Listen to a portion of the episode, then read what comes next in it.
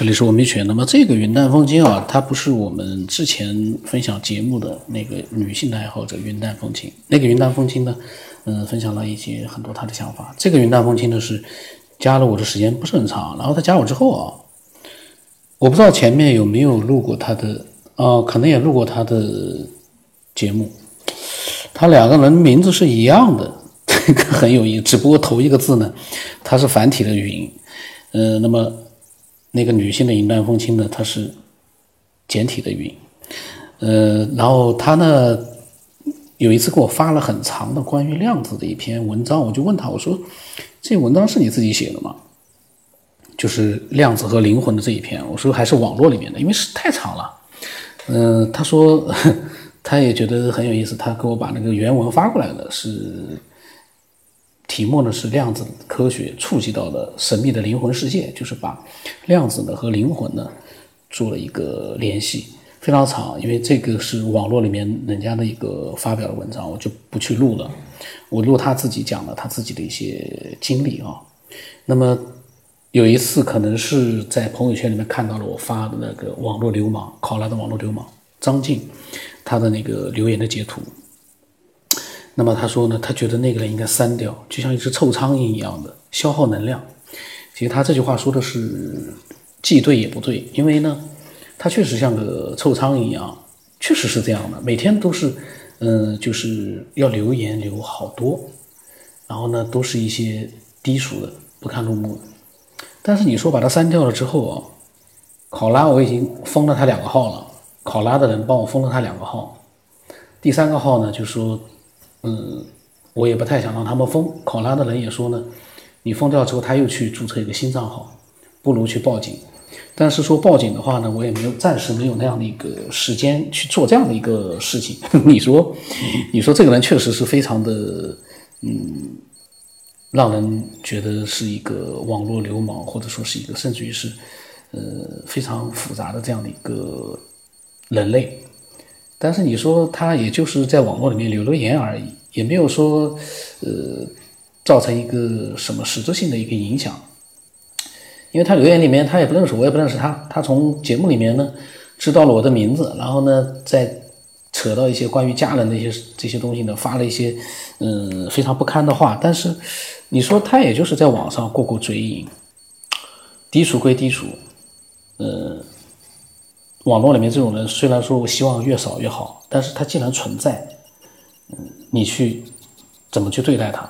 你报警，如果说他实在是达到了一个骚扰的一个程度了，那去报警也是也是很正常。但是目前为止，呃，他所做的一些各种各样的留言呢，其实我都能控制，因为我看到了就删掉了。再说这个和很多。他们比如说明星啊，或者是那种微博的大 V 啊，不一样。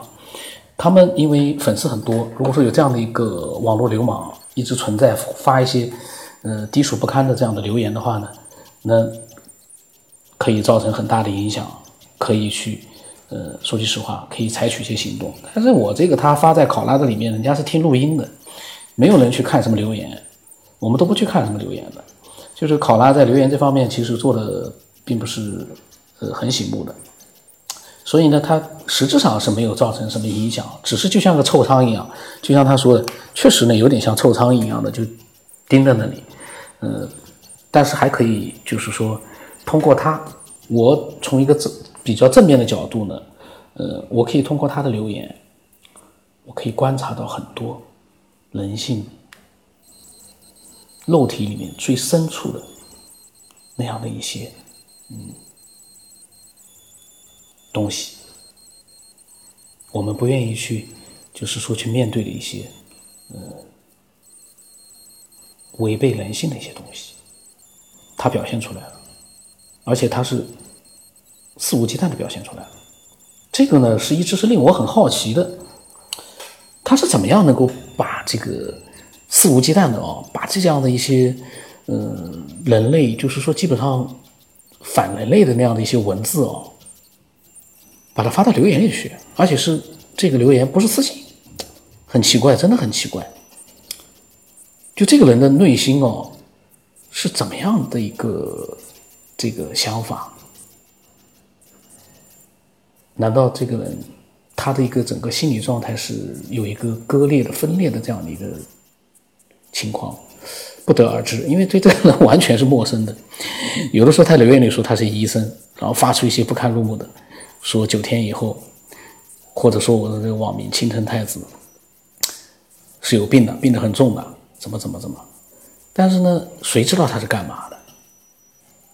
但是他以前加过我的两个的微信号呢，可以看得出来，呃，他呢应该是可能都是已经，呃，有家有小，甚至于是有。可能有孙辈的一个存在了，呃，那就更让人觉得，有的时候我就在想，哎呀，不可思议。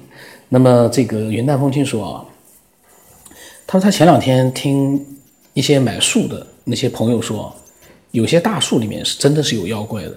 本来放树的时候呢是晴天，聚着聚着，突然一道雷电劈中大树，真的就是有流血的树哦。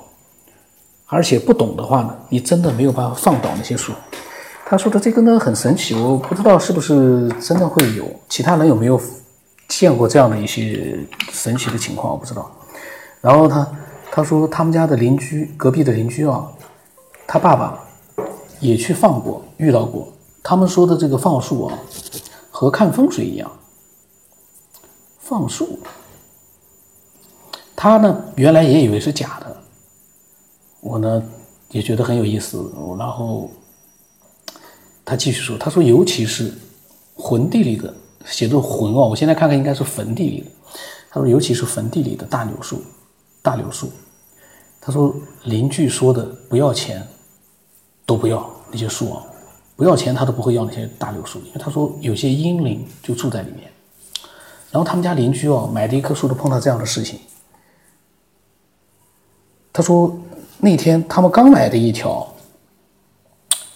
新的汽油锯链条，哦，还有汽油锯链条。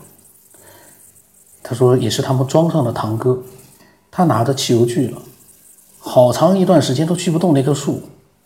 他还在说是不是锯子坏了，怎么锯不动？后来他的邻居去看了一下，仔细一看，在锯子的链条上都有红色的液体。然后呢，那个邻居就在树边上说：“对树说，他说他卖了，我买了，有什么事呢？你去找你的本家去。”过了一会就放倒了。他说三个人围成一圈，差不多那么大的一棵树，三个人围成一圈那么大的一棵树啊！我的个天啊！因为他说是他们家邻居啊碰到的事情，我在想这个事情，你说他假也未必是假的呀。但是你说它真的话，难道在树里面真的是有阴灵、有有灵魂吗？树真的是有灵吗？我相信一棵树扎根于地下啊，在它生长的过程当中，是不是真的会长会会形成阴树灵啊？不得而知，不知道的事情我们不能乱讲，我不能说它没有。但是呢，我确实我自己本人呢，我我不知道，我没有看到过。嗯，我相信。